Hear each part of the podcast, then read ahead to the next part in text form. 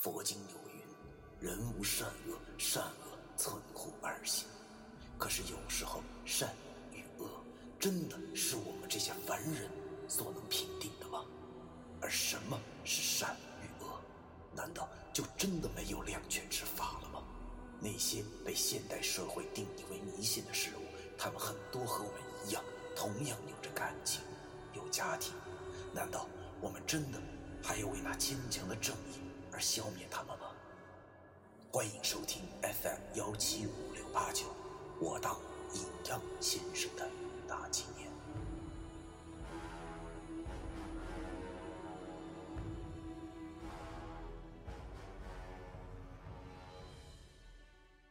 第一百七十二章，雷劈木。这文书让我放假，那一定是想跑路了。我去，他心里那是最明白。虽然他只是个老蓝道，但是这雷劈师的后果能怎么样？那是不用多说的。我真的打心眼里鄙视他。虽然我知道，这确实不失为一个好机会。既然文叔放我假了，那林叔也一定能放老易的假。没有这俩老东西碍眼，那我俩如果需要做些什么呢，一定会相对容易一些。想到了这儿，我又苦笑了。容易你大爷！那老潜水员那么猛，拿什么跟他打呀？我俩和他的档次那差的可不是一星半点啊！我俩就跟拿砍刀去公然对抗一个真枪实弹的公安干警一般，哪儿他妈有获胜的机会？这是名副其实的先自杀，然后再杀死自己全家，活脱脱一人间悲剧。估计啊，估计啊，此时甄俊波老爷子在九泉之下。哼，如果知道了自个儿死后这么多年竟然变成了潜水员的话，那百分之一百二会气吐血的。都怪他家老三，那招谁不好？啊啊，偏要招人家木匠，最后落得自个儿死不说，还得连累全家一起受难。算了，想这么多他妈也是白想，一点用处都没有。如果这个世界上没有坏人，那要我们阴阳先生做什么呀？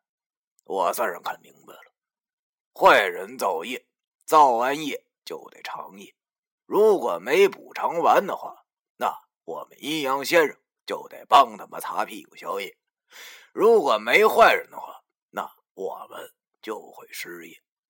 于是我便有些无语了。我终于明白了啊，我们这个古老的特殊职业为什么会存在的原因。如果世界上全是好人的话，哪儿来的冤鬼呀？他大爷的！我想到这儿又不由得想骂街，但是我制止住了这个想法，因为天下乌鸦一般黑，骂别人就等于骂我自己，我自个儿也他妈好不到哪儿去，倒霉蛋一个。于是便对文叔说：“ 得，那文叔，我走了。那那你俩有什么打算呢？郑阿姨怎么办呢？”这俩老家伙之所以跟我说这些，那是因为我比老易能机灵一些，能听懂他俩话外之意。文叔对我说：“这你就不用管了啊，你就走你的吧。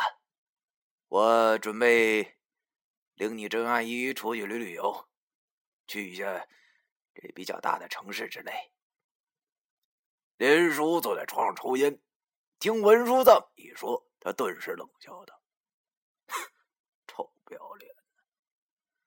然后这俩老家伙便又恢复了吵架状态。现在的我实在是听不下去俩臭不要脸老骗子吵架了。这文书摆明了就是想逃跑啊！于是我叹了口气，走出了房间。木质的地板已经有年头了，走到上头咯吱咯吱的响。推开门。只见老易正蹲在走廊里抽烟，于是我对他这摆了摆手，来到了走廊的尽头，站在窗户旁边。外头的鬼月亮还是那么的朦胧，周围的光晕似乎更大了，确实很壮观。映的山上一片淡淡的白色。只不过一想起还有个老潜水员就躲在这山中，就有点感觉着恶心了。老爷拍了拍我的肩膀，问我：“老崔啊，那那俩老家伙怎么说的呀？”我苦笑了一下，然后对他说：“哎呀，还能怎么说？怂了呗。这次的事儿没整明白，准备跑路了呗。”然后我把刚才文书跟我说的话原原本本的告诉了他。老易听完后叹了口气，也许他此时的想法和我刚才一样吧。有时候。我们都会认为自己那是救世主啊，但是，如果有一天你发现你根本无法去救任何人的时候，那就证明你已经长大了。我忽然想起了这句至理名言，看来我们真是长大了啊！原来童年才是那么的美好。操！为什么人小的时候？总是想长大，而长大了以后却总想回到小时候呢？这是否就是人的逃避心理呢？我当时心灰意冷，第一次啊，第一次有了想逃跑的想法。不是我没用，而是那八药煞实在是太他娘的猛了，恐怕只有九叔在世，才能消灭这个老杂毛吧。根本的不是我两个二十多岁小青年能办到的事儿啊！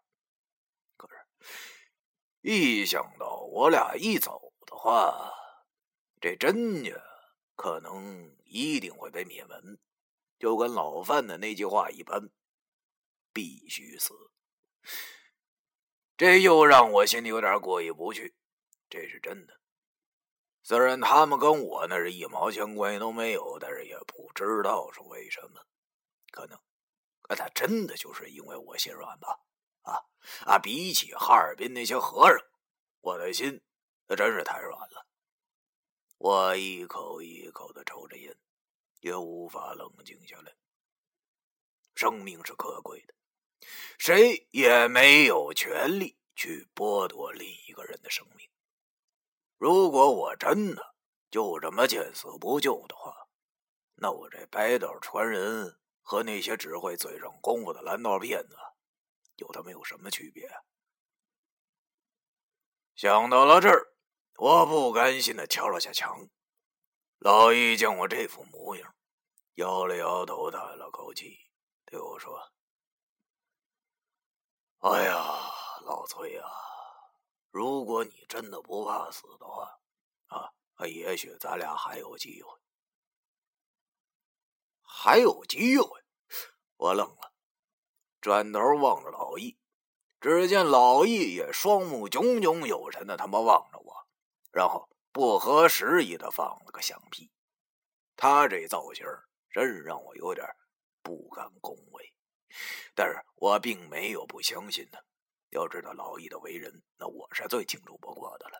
虽然他不会说大话，但偶尔还会犯呆病，但是原则上。他是不会犯错误的。于是我慌忙问他：“不是，怎怎怎么回事？你是说你还有办法？真假的？”老易点了点头，然后又忍不住放了个屁。我连忙问他：“什么办法啊？那老潜水员那么鸡巴猛，咱俩真能干过他？”老易似乎也有些不敢确定。但是他想了想后对我说：“老崔啊，你认为啊，就你学的这符咒之术里，能用到的这威力最大的符是什么？”我愣了，屁话，那当然是长生木解符了呀！但是我很快就否决了这一观点。这符虽然霸道，但是……一辈子那就只能用这一次了。除了长生木解符之外，还有什么比较犀利的招数了吗？我想了想，忽然间脑袋里想到了一个名词，我脱口而出：“符阵。”老易见自己的猜测准确，顿时也很开心，于是他便说：“没错，其实啊，我所学的这奇门之术中最大威力的，并不是三顿大山，而是阵法。咱们刚才那是因为没有准备，才着了那老潜水员的道。我刚才从房间出来后，就一直在想这个问题：怎么才能放倒那个老杂毛？”于是我就想到了阵法。对呀，我怎么没有想到这一点呢？虽然我俩明刀明枪的干不过他，但是完全可以陪我放冷箭呢。这正是“强奸易躲，一淫难防”的至理名言。哼，用阵法能保证我们俩的生命安全，下个套让他自己来钻就行。这种是刀片破气功，武术破科学家的道理。哼，这他妈简直就太好了呀！由于最近老易一直是肉搏选手，所以我竟然忘记了他是布阵的行家了。只不过我听老易说，他能用出来最猛的阵法，那好像就是干倒夜壶的那个酒鬼换胸门那个阵法了。那个阵虽然猛，但是如果对付已经炸了吃了八妖煞，那还是没有十分的把握的。别到那个时候再让丫跑出来，那可就热闹了。我们俩强奸不成，反被那啥，那可就不好玩了。于是我问他：“你有把握吗？”老易苦笑了一下，然后对我说。我我如果有十足的把握，那就不用这么为难了，好吗？你也知道，我那求鬼换胸门啊，求鬼之力打开的胸门，应该根本就干不动那老杂毛。但是我之所以这么说，你知道是为什么吗？废话，我鄙视了他一眼。我他妈要知道的话，还问你干什么呀？于是我对他说。别磨叽了，快说吧！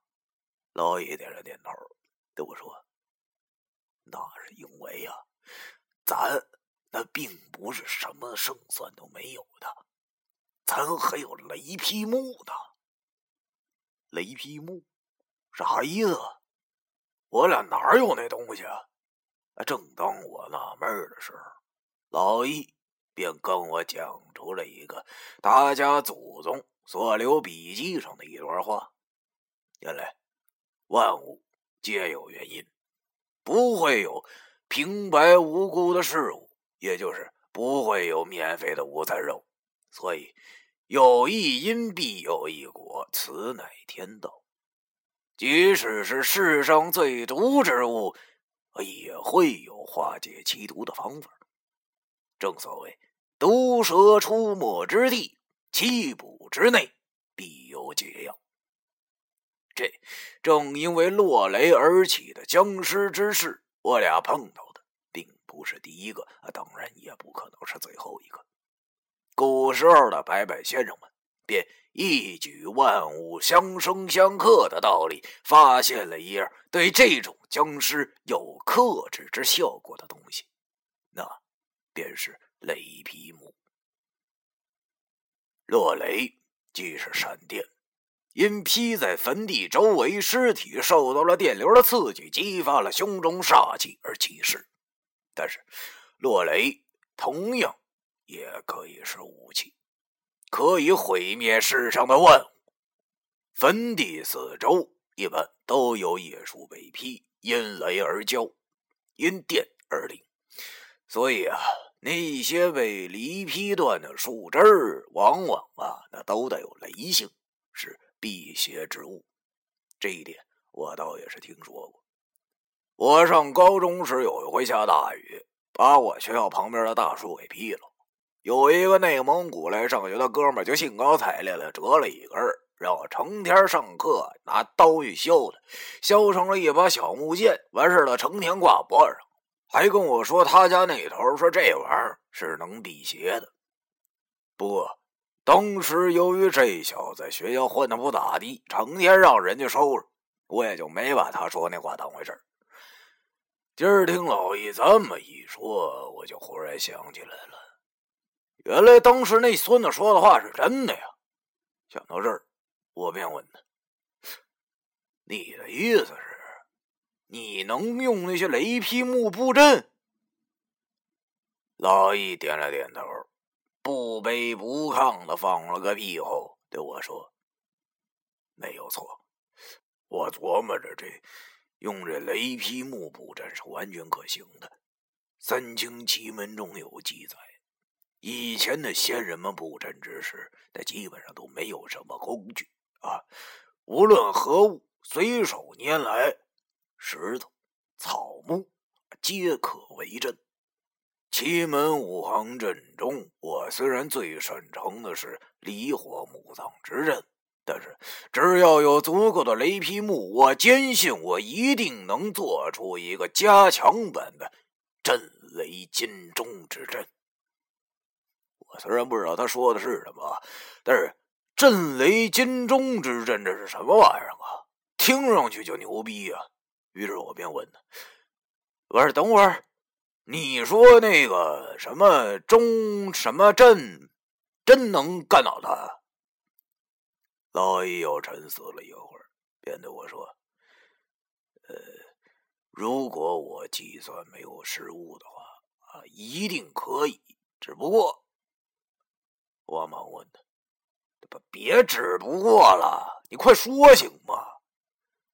老易望了望我，对我说道：“只不过这震雷金钟不像秋鬼那般属于初级阵法。”没有真界，保不住那八妖煞从此阵中跑出来，不能瓮中捉鳖，这是弊端。所以我才想问你，你有没有什么符阵能困住那八妖煞的？困住啊，这个词儿我怎么好有点熟悉呢？于是我想了想，顿时豁然开朗啊。想当年，哥们儿，我大学那会儿啊，确实曾经想布出一个符阵来对付那黄衣女鬼，可是那时候我还只是个初窥门径的倒霉孩子呀，所以没有成功。但是不过现在想想啊，我此时的道行，连禁止符他妈都能用，再布那种符阵，应该没有什么问题了吧？想到这儿，我心中一阵大喜呀！这他妈真是天无绝人之路了。一个不怎么完美的计划，就这么开始了。